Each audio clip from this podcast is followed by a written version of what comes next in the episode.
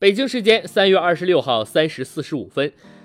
欧洲杯预选赛 H 组第二轮在法兰西大球场开始一场较量，法国主场四比零完胜冰岛，姆巴佩一射两传，格列兹曼一球一助攻，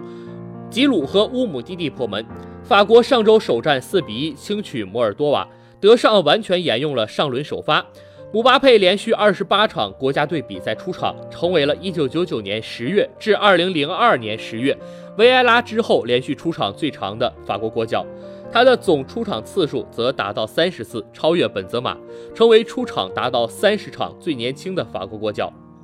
格列兹曼右侧角球被顶出，帕瓦尔得球后内切转移到左路，姆巴佩斜传，乌姆蒂蒂在门前七米处顶出弹地球，击中远门柱内侧弹进，一比零。